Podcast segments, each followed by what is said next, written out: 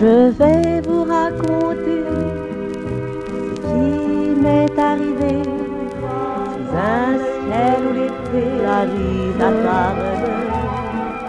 Des voix d'amoureux, le parfum de fleurs aventureux que pour mes jours heureux,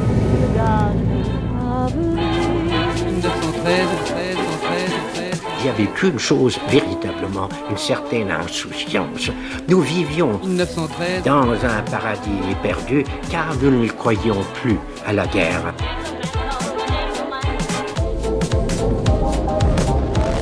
L'été 1913. Mathieu Garrigou-Lagrange, Manouchak Fachaï. Bonjour à tous, bienvenue dans cette deuxième matinée consacrée à un été aujourd'hui centenaire et plus largement à une année particulièrement inventive, particulièrement novatrice dont on considère souvent qu'elle constitue la charnière réelle entre le 19e et le 20e siècle. Cette année 1913 qui voit dans tous les domaines des bouleversements s'opérer, partout dans le monde d'y développer, on regarde le futur en train de s'inventer, on s'autorise à penser autrement, plus librement, comme si, pour la première fois, la nouveauté en elle-même était devenue une valeur. De plus en plus, tout ce qui s'apparente au classicisme, à l'ancien est remis en cause. Joyce et Proust inventent le monologue intérieur, Picasso décide qu'on peut représenter des objets sans qu'ils soient reconnaissables sur la toile. Malevich, lui, ne s'embarrassera bientôt plus de trouver un quelconque sujet à sa peinture. Au théâtre, au ballet, on remet en cause les formes établies pour inventer ce qu'on appellera la modernité. Mais l'art, ce n'est pas tout en cette année 1913. C'est d'ailleurs parce que la société évolue que les artistes peuvent se permettre ces nouvelles extravagances. Nous le verrons dans le documentaire d'aujourd'hui à 11h consacré à la vie moderne en 1913, de l'automobile au marketing et aux scandales alimentaires déjà. Et puis la modernité, c'est aussi l'organisation de la société et la place que les femmes y occupent. Ce sera l'objet de la table ronde de 10h. Mais pour commencer notre séquence d'archives, nous vous proposons de revenir sur un lieu et un événement particulièrement marquant de cette année-là, la construction et l'ouverture à Paris du Théâtre des Champs-Élysées, qui connut presque immédiatement son plus grand moment de célébrité avec la première du Sacre du Printemps, c'était le 29 mai. Musique et danse donc jusqu'à 10h sur France Culture.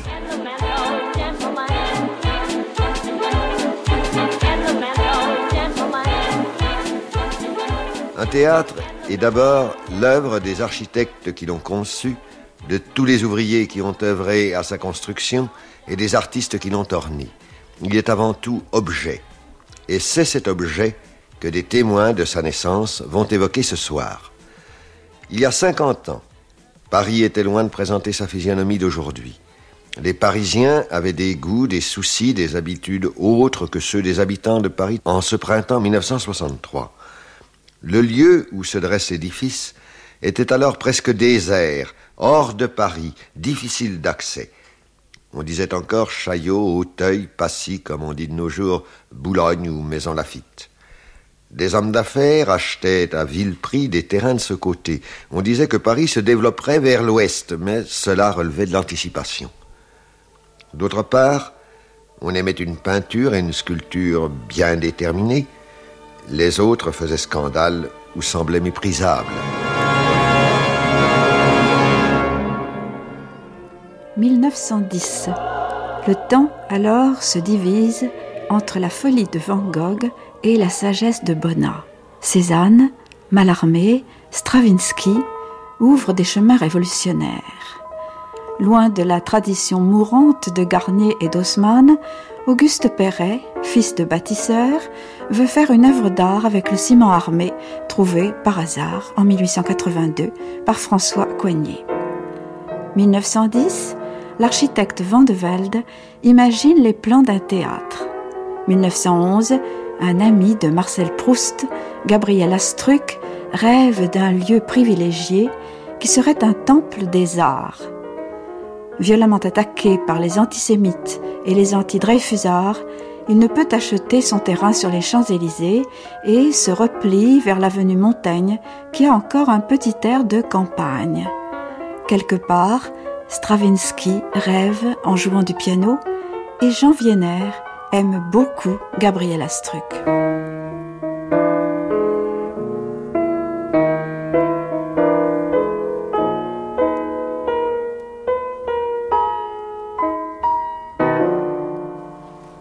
Qui a eu l'idée du théâtre des Champs-Élysées a été Gabriel Astruc. Ça, il faut lui rendre cet hommage, n'est-ce pas? Ça a commencé en 1907, je crois. Il s'était fait donner un terrain très bien au rond-point des Champs-Élysées. C'est pourquoi on disait le théâtre des Champs-Élysées. Il avait demandé un projet à un architecte euh, qui s'appelait Bouvard et c'était construit en pierre, ça coûtait très cher, mais comme ils avaient le terrain pour rien, ça pouvait marcher. Et puis, à un certain moment, la ville de Paris a dit non, nous ne voulons pas. Ben, c'était à la place du cirque d'hiver. Ils ont dit non, puisque le cirque d'hiver est démoli, nous ne voulons pas que l'on mette un édifice qui coupe les perspectives comme le faisait le cirque d'hiver. Alors il a fallu chercher un autre terrain, mais il a fallu l'acheter. Alors le théâtre en pierre de taille, dame, il coûtait un peu cher. D'autant plus qu'ils ont acheté un, un terrain à la ville Montaigne. Mais à ce moment-là, c'était presque la banlieue. Il n'y avait pas de métro, il y avait la moitié d'un tramway, il n'y avait pas d'autobus, il n'y avait rien du tout. Et les fiacres n'y allaient que quand on ne pouvait pas faire autrement. Ce, ce quartier, en fait, était plein d'hôtels et de choses avec des grands jardins. Il n'y avait rien à faire. Enfin, ils ont fait tout de même leur théâtre là. Ah, la personnalité d'Astruc, elle est très très très difficile à définir car c'était à la fois un homme d'un très grand cœur qui avait un goût énorme et c'était aussi un très grand homme d'affaires. Il avait des yeux électriques et une façon de parler euh, extrêmement, extrêmement violente et extrêmement euh, persuasive. Et c'est certainement, euh, il a fait à son époque des choses extrêmement intéressantes et bénéfiques. Et cet homme-là a senti tout d'un coup le besoin euh, de se fabriquer son instrument à lui et de fabriquer à Paris un instrument et un monument artistique, un temple, et il, il parle de temple dans ses mémoires et ô combien il a raison. Mais à quel prix? Pendant les 84 mois que dura cette longue et douloureuse gestation, pas un jour, pas une nuit ne furent sans angoisse. Tantum mollis erat. La lutte fut dure, cruelle, pour moi, quelques amis fervents, contre moi, sans force coalisée. Et quelle force? Précisément celle de la musique que je croyais trouver pour m'aider. Contre moi, l'opéra et l'opéra comique que le succès de mes saisons avait alerté. Contre moi, Édouard Colonne, qui considérait Berlioz et Beethoven comme ses fiefs. Contre moi, bien qu'avec moi, les concerts l'amoureux, qui par anticipation avaient obtenu du conseil municipal le privilège de mes matinées du dimanche pour 20 000 francs par an. Contre moi, Pleyel, qui concevait déjà son projet du Faubourg Saint-Honoré et dont le manager donna au comité technique de la ville de Paris des arguments contre ma future salle, en faveur de l'acoustique rénovée du Trocadéro. Mais venons à notre théâtre. Paris, théâtre des Champs-Élysées.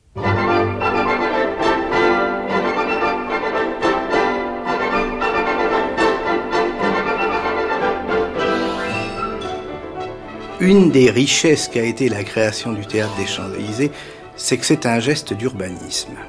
En ce sens qu'il consacre l'extension d'une certaine part importante de la vie de Paris vers l'ouest de la capitale.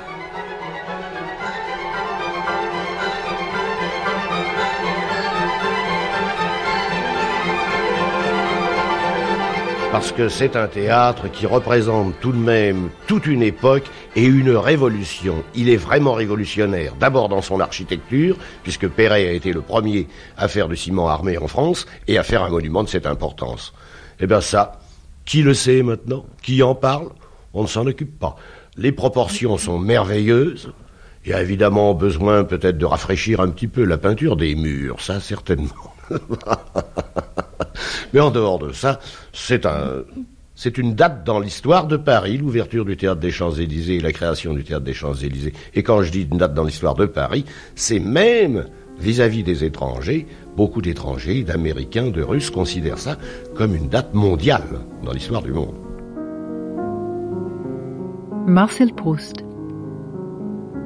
Quoique bien souffrant, je tiens à vous envoyer l'expression de ma profonde sympathie.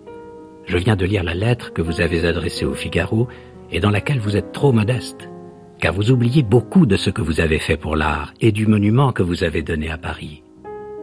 les difficultés qu'a rencontrées votre entreprise vous donneront plus sûrement une place dans l'histoire de l'art que n'eût fait un succès immédiat. Mais je comprends que ces considérations ne puissent prévaloir en ce moment sur l'amertume qui doit vous emplir et que nous éprouvons tous en voyant que l'énorme somme de snobisme et d'argent qui se dépense à Paris chaque année pour les entreprises les plus ridicules n'avait pas su se mettre au service de la plus intéressante et de la plus noble.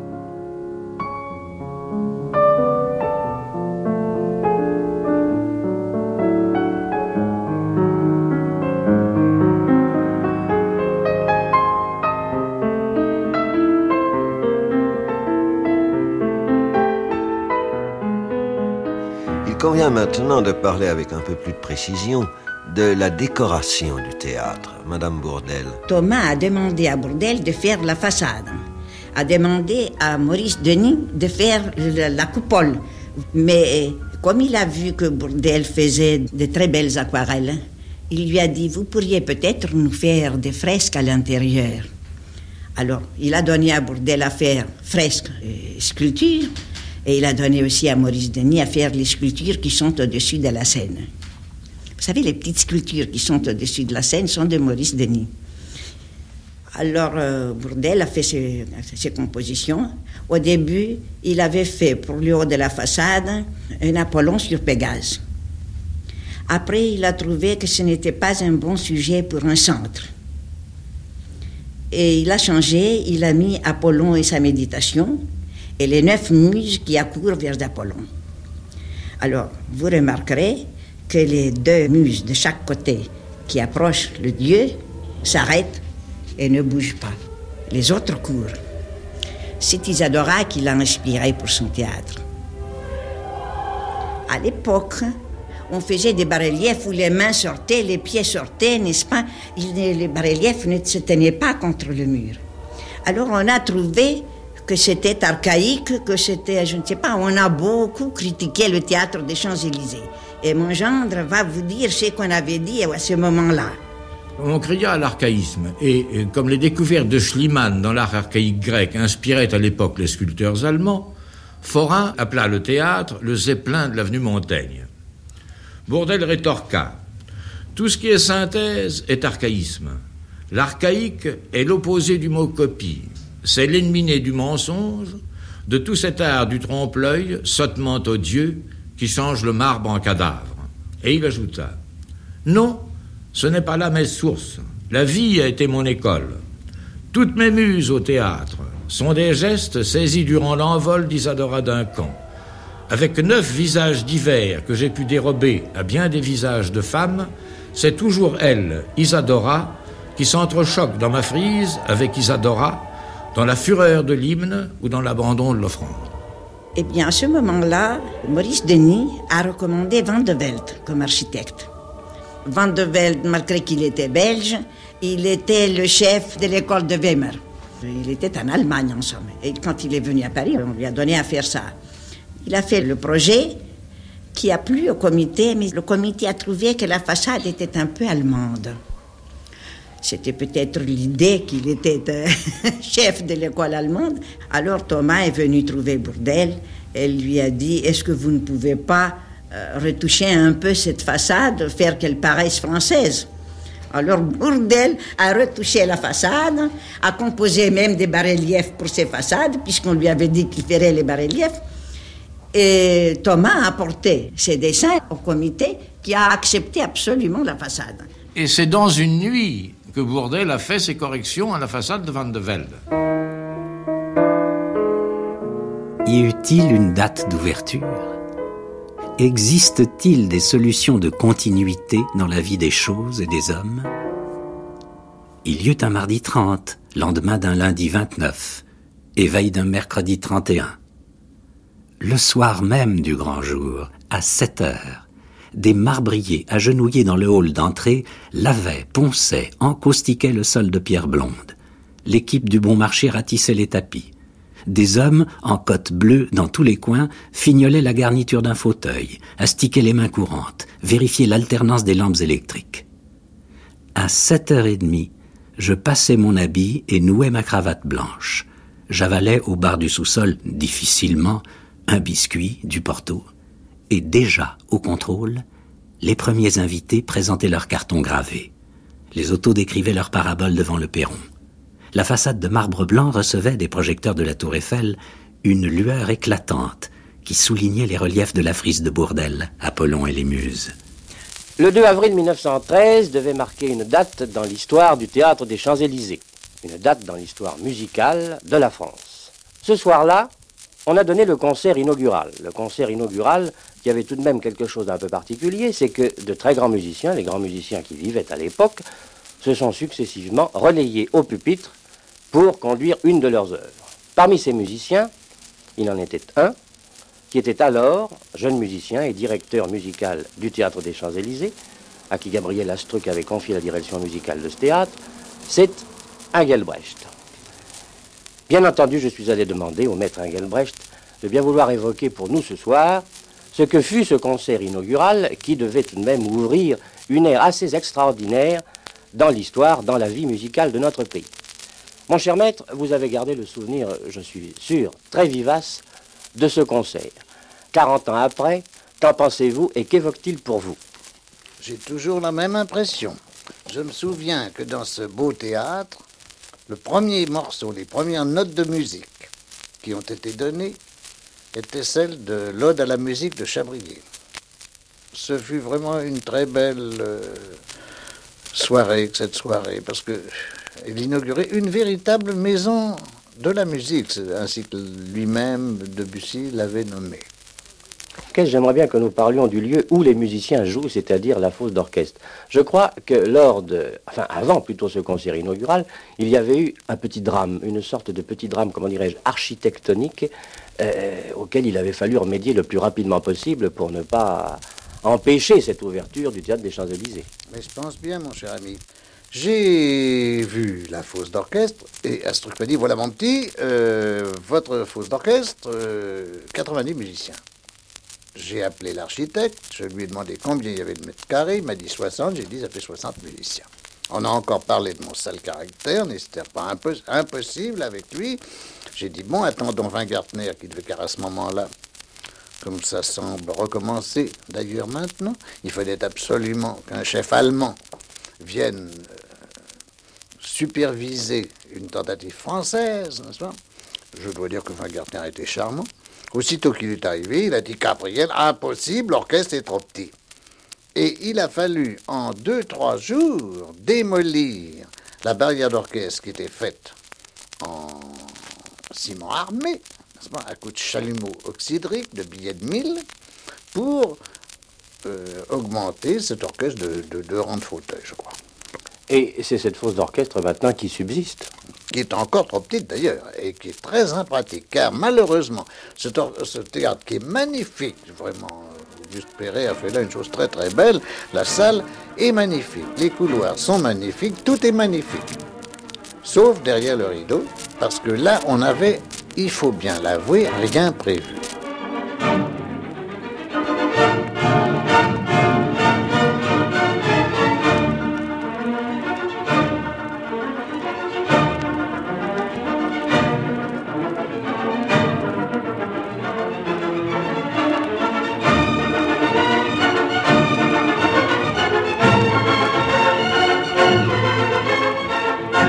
L'histoire du rideau. Bah, c'est une belle histoire. C'est une belle histoire. Elle commence en effet, euh, enfin quelques mois avant qu'il soit posé. Et je me souviendrai toujours, j'étais gamin à l'époque, mais je me souviendrai toujours de mon père rentrant à la campagne. Il habitait la campagne car il n'aimait pas Paris, il ne l'a jamais aimé. Vous avez vu son atelier ce matin d'ailleurs.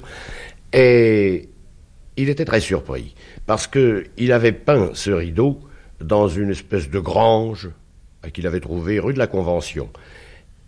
Et dans cette grange, il y avait naturellement la lumière du jour.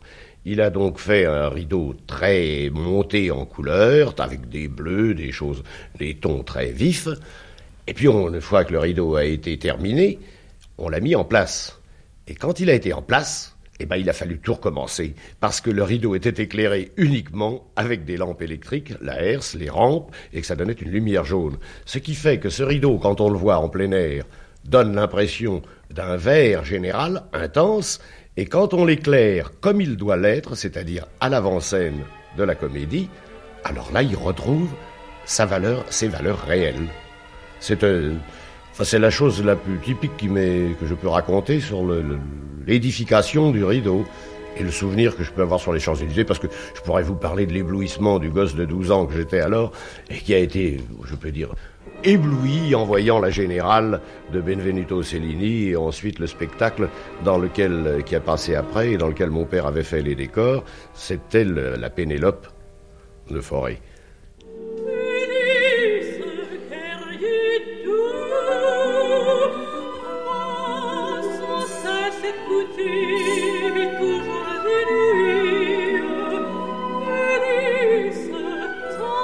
1913 aura été une année de concert, 1217 seulement à Paris, avec des représentations qui durent souvent bien plus longtemps qu'aujourd'hui et comprennent des œuvres plus nombreuses et plus éclectiques. Exemple, 26 janvier 1913, les célèbres concerts colonnes enchaînent Beethoven avec Gabriel Dupont, Vorjak, Debussy, Florent Schmitt et Édouard Lalo en une seule soirée, rien que ça.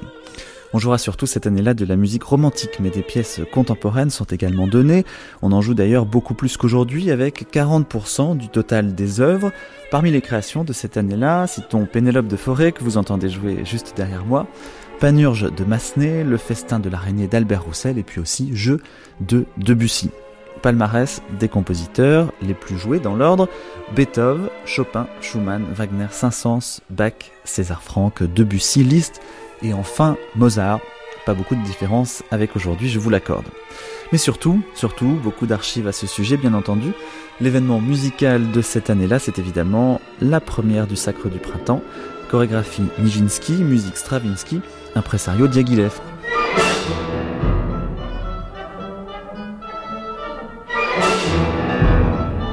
Enfin vinrent les Russes, opéra et ballet. J'avais dit à Serge de Diaghilev, cette année, plus de Châtelet, plus d'opéra. Vous venez chez moi. Il y a le déferlement de la saison russe, qui est à elle seule une série d'événements à la fois musicaux, chorégraphiques et lyriques. Nous avons à la fois l'opéra russe, avec Chaliapin dans des rôles essentiels, et les ballets de Diaghilev, qui ne sont pas des nouveaux venus à Paris et qu'Astruc a déjà fait paraître, mais qui vont faire une saison, là aussi, somptueuse et au moins aussi dérangeante que rassurante, et même beaucoup plus. Serge de Diaghilev était un personnage haut en couleur, ô combien, et Astruc le connaissait d'autant mieux, et d'autant plus intimement que c'était lui qui l'avait fait découvrir aux Parisiens, dans d'autres théâtres et au Châtelet en particulier au cours des saisons précédentes.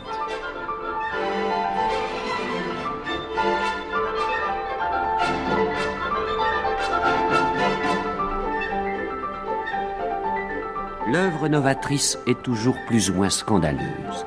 À la plupart de ses contemporains, elle n'offre qu'un versant nocturne. Rien encore ne l'ensoleille, ne la rend évidente.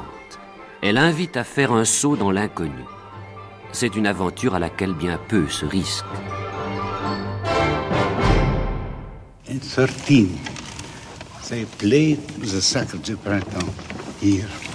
En 1913, ils ont joué le Sacre du Printemps ici.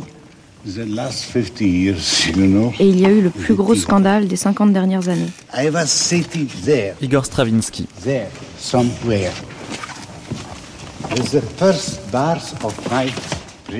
J'étais assis ici, quelque part, pour les premières mesures du prélude. J'ai ainsi pu voir qu'il n'aimait pas cette musique. Il n'était pas habitué à ce genre de musique alors qu'ils avaient aimé chez Erazade et Cléopâtre. Quand le rideau s'est levé et qu'ils ont vu la chorégraphie de Nijinsky, le bruit a commencé à être terrifiant. Pierre Monteux, qui est mort aujourd'hui et qui dirigeait l'orchestre,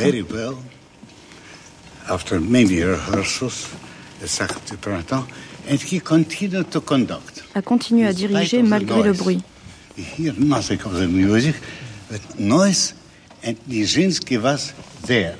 Il n'entendait rien de la musique que le bruit. Et Nijinsky se tenait là, sur une chaise comme celle-là, debout,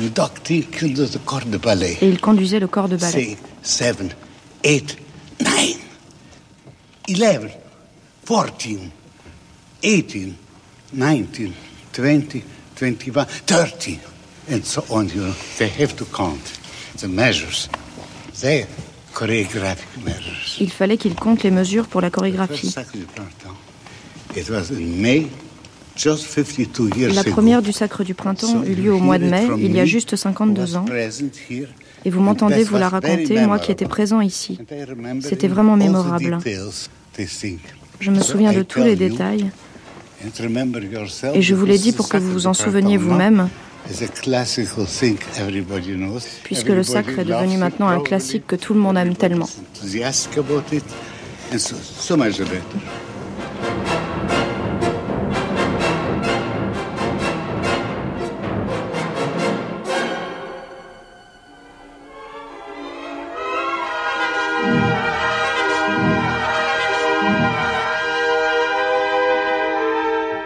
Le 29 mai 1913, le sacre du printemps de Stravinsky fait scandale. Premier visé, le chorégraphe et danseur russe Nijinsky. C'était une révolution esthétique, musicale, décorative, chorégraphique. C'était le plus grand scandale. Malgré cela, c'était les jours peut-être les plus glorieux et des ballets russes et de Stravinsky. Quand avez-vous vu pour la première fois danser Nijinsky? J'ai vu pour la première fois danser Nijinsky quand Serge de Diaghilev l'amena à Paris avec les premiers ballets russes au théâtre du Oui, Châtelet. Moi aussi. Mes loisirs d'étudiante étaient consacrés à la musique et c'est tout naturellement que j'allais au ballet russe. Durant les premières années, suivant le cours de mes possibilités matérielles de très jeune fille, j'assistais au spectacle du balcon ou de l'orchestre pendant la première quinzaine du mois. Et puis, la deuxième quinzaine du même mois, me retrouvais avec les étudiants dans les amphithéâtres, d'où les ballets devenaient des tapis sonores aux couleurs éblouissantes. Plus tard, j'eus mon entrée permanente au ballet russe, mais j'arrivais au théâtre le plus souvent par les coulisses, sur le plateau, et de là, Serge de Diaghilev me faisait passer dans la salle. Je préparais une série de petits tableaux peints à la cire sur bois qui représentaient Nijinsky dans toutes ses danses, car dès le premier soir, Nijinsky me parut le génie merveilleux de ces spectacles magnifiques. Mais comment faire imaginer à qui ne l'a pas vu de ses yeux ce jeune homme de 19 ans bondissant hors la mesure humaine, beau comme un astre dans ses costumes étincelants, émouvant comme une biche euh, dans ses élans romantiques, prodige de virtuosité et de grâce. Je suis très heureuse d'avoir vécu cette époque incomparable, dont les photographies d'ailleurs ne donnent aucune idée. Non, c'est vrai. Et il est difficile de parler de Václav Nijinsky. Jean Cocteau. Comme la beauté, Nijinsky est un drame. Un drame et une énigme. Ce petit jeune homme auquel une des entraîneuses de Tabarin disait en le ramenant de la piste de danse à notre table Tu es bien gentil, mais tu ne sais pas danser. Ce jeune homme dont la musculature déformait les vêtements et dont le haut cou, sortant d'un col dur, soutenait une petite tête simiesque aux cheveux rares. Ce jeune homme d'allure ingrate et bourrue, car il vivait enfermé dans son rêve, ce jeune homme sortait de sa loge et entrait sous les projecteurs avec une telle beauté, une telle puissance de grâce, que les âmes les moins sensibles, que les critiques les plus rébarbatifs, se laissaient envahir par une euphorie. Tout lui était dense, l'immobilité comme le saut, et le geste, et le regard, et la manière de tourner la tête de gauche à droite, et de droite à gauche, et même le salut final qui était encore un spectacle dont le public ne se lassait pas, le rappelant et l'acclamant jusqu'à ce que ses aides et son domestique Vassili le douchassent, le frottassent et le soignassent dans la coulisse, comme un boxeur après le match. Sans doute, avant Nijinsky, n'avait-on rien connu de semblable, et ne connaîtra-t-on plus jamais rien de semblable. Je l'ai vu dans tous ses rôles. Je l'ai vu vaincre les lois de l'équilibre, s'envoler en ligne droite par la fenêtre du spectre de la rose, je l'ai vu mourir sous la neige de Petrouchka et nous faire pleurer par un geste, Je l'ai vu tuer par un sabre à la fin de Scheherazade, comme un poisson tambourine les planches d'une barque. Je l'ai vu saluer, saluer et resaluer euh, d'une sorte de charmant salut militaire, dans une tempête d'applaudissements et devant des salles debout qui refusaient de se rasseoir. J'ai vu des salles le bisser, bisser le spectre de la rose, sans comprendre son épuisant effort, parce qu'il l'effaçait et n'offrait que le spectacle de l'aisance, et qu'il semblait dire c'est si simple, faites-le tous.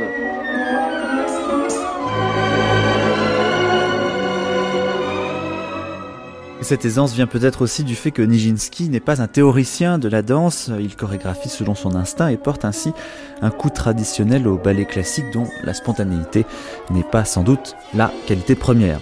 Il n'est pas le seul sur ce chemin à l'époque, d'autres auront une influence plus grande encore car ils seront des théoriciens, eux, de leur art. Citons Isadora Duncan qui libère les corps des danseurs, mais aussi Martha Graham qui décompose le mouvement, montre l'effort alors que jusque-là il fallait au contraire le cacher. Rudolf Laban pour qui le mouvement doit résulter de la concentration de la pensée et bien d'autres encore qui font qu'on ne pourra plus jamais danser comme avant. Mais revenons à notre sacre avec des témoignages de cette soirée mémorable.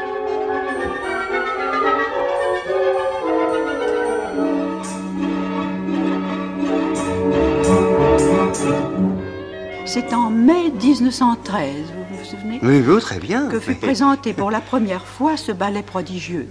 Et je pense souvent avec ravissement au tumulte de cette représentation. Vous y avez assisté, et justement, je vais vous demander de nous raconter cette mémorable soirée, cette soirée du Sacre du Printemps qui était unique à cette époque-là. Oui.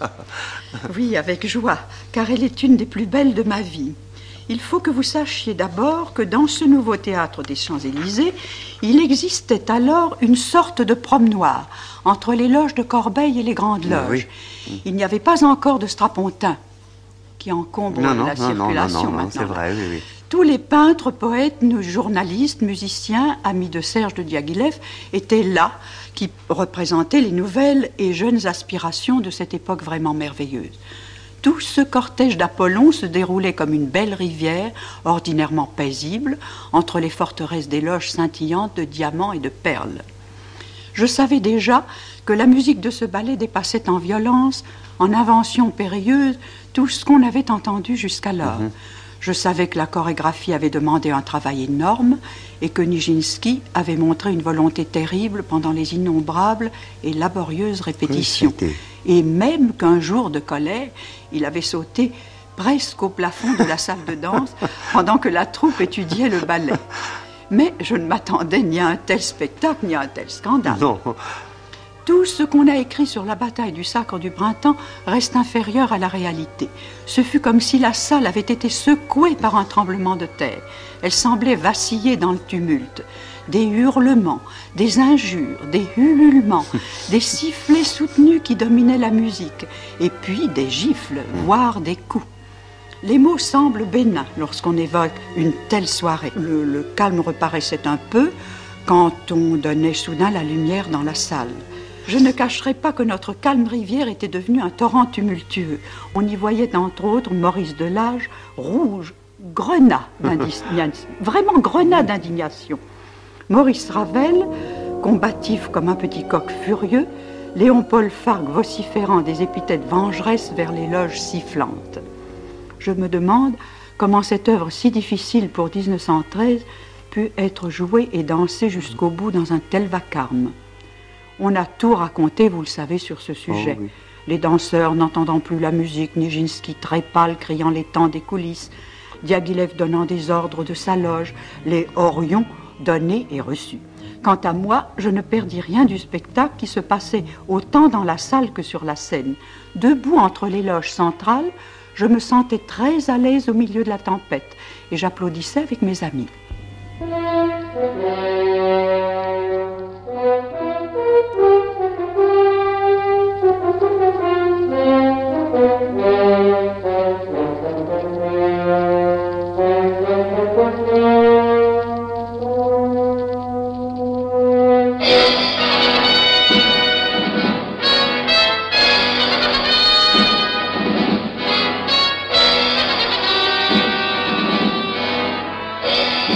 Sacre du Printemps ne fut euh, joué en fait à l'époque que cinq fois à Paris, trois fois à Londres, et puis c'est tout. À tel point que ceux qui voudraient aujourd'hui reconstituer la chorégraphie originale manquent de photographies, de dessins, de témoignages pour retrouver l'expression des pionniers, et il n'y avait pas de caméra au Théâtre des Champs-Élysées. Tenez, parlez de Nijinsky à n'importe quel danseur de ballet aujourd'hui, il vous dira c'était une divinité. René Sirvin, bonjour. Bonjour. Vous êtes d'accord euh, avec ce mot, la divinité? Ah, pour Nijinsky, oui, je crois que personne ne l'a égalé en popularité, euh, ni même, je pense, en qualité de danse. Euh, et puis c'était un virtuose comme je crois qu'on n'en a jamais vu. Euh, c'est assez extraordinaire d'ailleurs de penser que ce danseur, on l'a vu en Europe pendant cinq ans, c'est tout. Donc toute sa carrière, c'est sur cinq ans. C'est une des plus courtes qui soit. Et c'est actuellement le danseur le plus connu du monde. Je pense que c'est le nom qui est le plus connu de toute l'histoire de la danse. Ah, dans le sacre, il n'y avait pas Nijinsky, il n'y avait que le corps de ballet et euh, l'élu simplement euh, qui était euh, Maria Pilz. Mais euh, sinon, c'était, mais il était le chorégraphe. C'est ce rôle extraordinaire et c'est vraiment ce ballet qui est le premier de, du XXe siècle.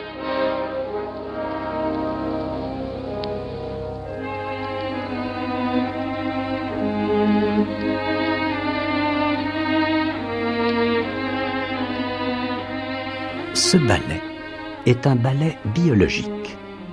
Dans son article de Montjoie, Stravinsky nous indique qu'il a voulu peindre la montée du printemps. Mais il ne s'agit pas du printemps auquel nous ont habitués les poètes avec ses frémissements, ses musiques, son ciel tendre et ses verdures pâles. Non, rien que l'aigreur de la poussée, rien que la terreur panique qui accompagne l'ascension de la sève, rien que le travail horrible des cellules le printemps vu de l'intérieur, le printemps dans son effort, dans son spasme, dans son partage. On croirait assister à un drame du microscope.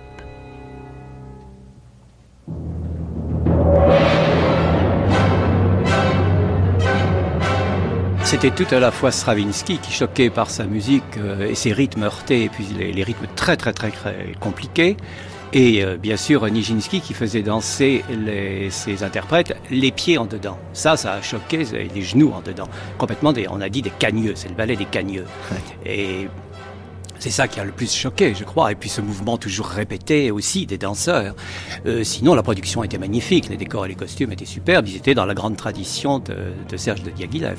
Euh, si on voulait comparer cette musique euh, à, à, quelque chose, euh, comment décririez-vous cette arythmie de la musique? Euh, J'aime beaucoup une euh, définition de Pierre Boulez qui parle du début. Il a fait une analyse superbe dans le, Les Printemps du Sacre, une émission de Brigitte Hernandez en 93. Voilà ce qu'il dit. L'introduction de la première partie du Sacre, mais je comprends qu'à ce moment-là, cela ait dû être vraiment un choc pour les gens qui l'ont entendu. Ce sont des superpositions de thèmes musicaux qui restent obstinément étrangers l'un à l'autre et qui restent chacun dans leur étage, si je puis dire, c'est comme une espèce de grand immeuble à plusieurs étages où il y aurait des vies indépendantes à chaque étage. Et puis après ça, vous avez les rythmes qui sont toujours répétés, répétés, répétés, répétés, le même rythme qui revient infernal. Les gens n'en pouvaient plus. Nous étions excités, furieux, dégoûtés et heureux. J'allais au restaurant avec Diaghilev et Nijinsky. Loin de pleurer et de s'enfuir au bois de Boulogne réciter Pouchkine, comme le veut la légende, répandue par Cocteau le seul commentaire de Diaghilev fut exactement ce que je voulais. Il n'y avait aucun doute, il paraissait content. Personne n'était plus prompt que lui à saisir la valeur publicitaire d'une situation, et à ce point de vue, ce qui était arrivé ne pouvait être qu'excellent. Quand je lui avais joué pour la première fois la partition plusieurs mois auparavant dans la salle du rez-de-chaussée à droite au grand hôtel du Lido, il est plus que probable qu'il avait déjà prévu la possibilité d'un tel scandale. Et malgré tout, euh, Pierre Monteux, qui raconte cela aussi, a maintenu euh, son orchestre jusqu'au bout, malgré les bourvaries, malgré les, les, hurlements dans la salle. L'image du dos de Monteux est plus présente aujourd'hui à mon esprit que le spectacle sur scène. Encore maintenant, il me semble incroyable qu'il ait réussi à tenir l'orchestre jusqu'au bout quand le vacarme se déchaîna pour de bon, dès le début il y avait de petits bruits, je quittai ma place et me rendis en coulisses retrouver Nijinsky côté jardin. Debout sur une chaise, juste hors de la vue du public, il criait des numéros aux danseurs.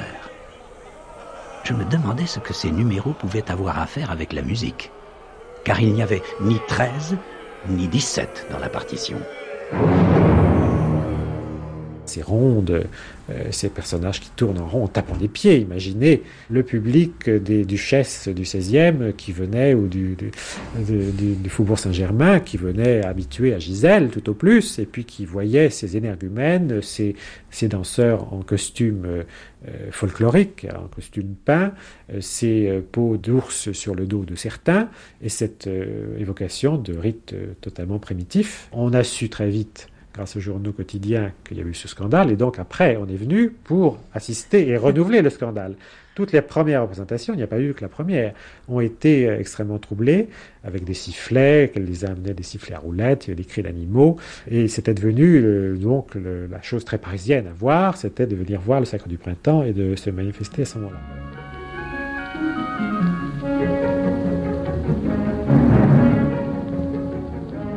J'ai assisté à la première du Sacre du Printemps, et ce qui est curieux, c'est que tout le monde sifflait, huait, se battait, et qu'aujourd'hui, on ne trouve plus un seul de ces combattants. Personne n'avoue avoir été euh, euh, parmi les siffleurs. Et comment expliquez-vous ça? Eh bien, la musique n'avait pas encore fait son mouvement fauve. C'était arrivé au moment de la peinture des fauves. Et la musique était encore la musique impressionniste.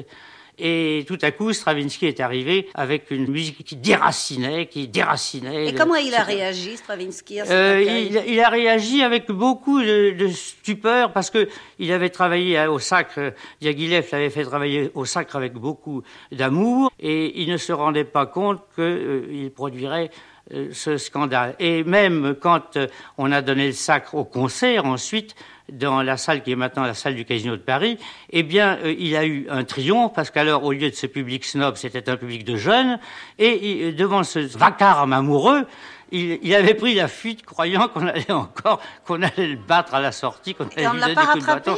Si on l'a rattrapé, j'ai couru sur la scène et il s'est rendu compte qu'il avait joué devant un public euh, qui n'était pas encore prêt à entendre le sacre et que là, il jouait devant un public qui était prêt à l'entendre je trouve que les ballets russes, au contraire, nous ont apporté un courage dans la couleur, un élan. Je sais qu'à cette époque-là, eh bien, tous nos costumes de la comédie française nous ont paru fades et quelconques. Et tout d'un coup, nous avons mis des panaches, nous avons mis des paniers plus larges, nous avons mis des couleurs éblouissantes, et le costume devenait vraiment le sommet spectaculaire de la comédie française. Maintenant que la radio porte le sacre dans les immeubles et semble quelque cataclysme apprivoisé, maintenant que Walt Disney l'illustre, maintenant que sa cacophonie magique s'organise et peut-être grâce au jazz ne blesse plus les longues oreilles inattentives, il est difficile de se représenter ce que furent ces salles de Diaghilev en 1913, analogue en bêtise, du moins je l'imagine, à celle de Tannhauser, avec cette différence que la seule voix de Baudelaire, ce qui n'est pas mal, tâchait de se faire entendre au milieu des sifflets et des cris d'oiseaux, tandis que nous eûmes pour aimer et pour défendre le sacre du printemps de véritables troupes de choc.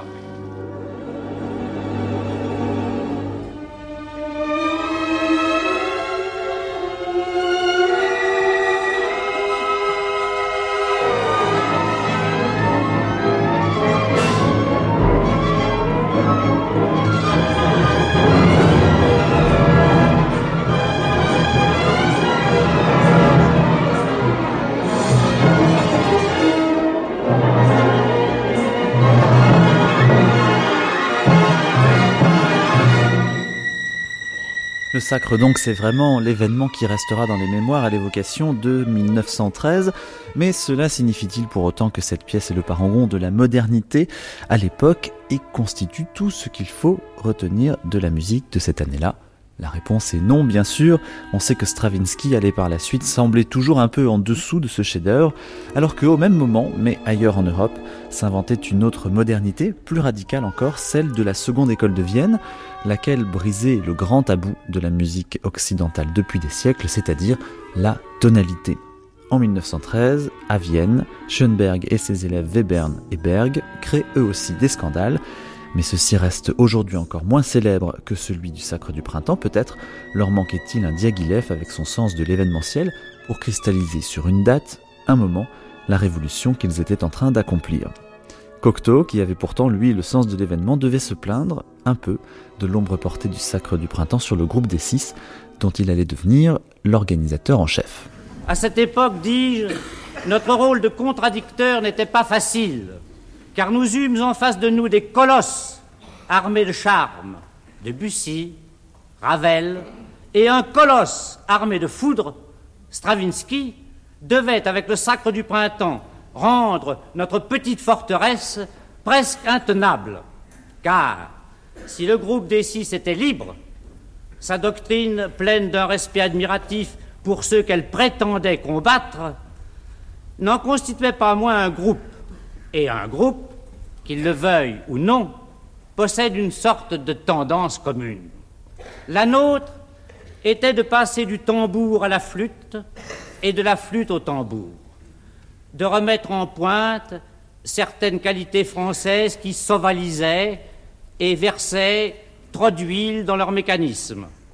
En outre, le sacre du printemps opposait une force d'arbre qui pousse à nos jeunes arbustes et nous devrions nous déclarer vaincus sur ce terrain si par la suite Stravinsky ne s'était rangé à nos méthodes et si même l'influence d'Eric Satie ne s'était pas fait mystérieusement sentir dans son œuvre. Il est compréhensible qu'il se recommande de Schoenberg et y trouve une arme contre des œuvres qui, elles, se cabreraient contre sa belle science.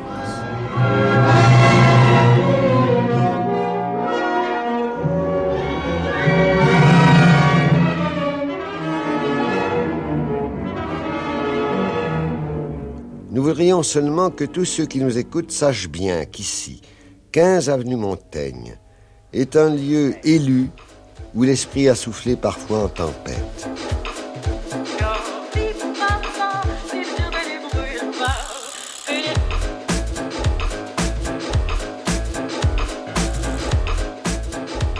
C'était la première partie de notre grande traversée consacrée à l'été 1913 sur France Culture, avec en archive les voix de Jacques Roussel, descendant du peintre Xavier Kerr-Roussel, Madame Bourdelle, veuve d'Antoine, le sculpteur, la peintre Valentine Hugo, le chorégraphe et danseur Serge Liffard, la danseuse Lyubov Egorova, le chef d'orchestre désiré Émile Engelbrecht, le critique Alain Gueulette Marie Dormoy, qui a connu intimement Auguste Perret, le compositeur Jean Vienner, la comédienne Cécile Sorel, ainsi que des extraits du journal d'Alexandre Astruc et de celui d'Igor Stravinsky.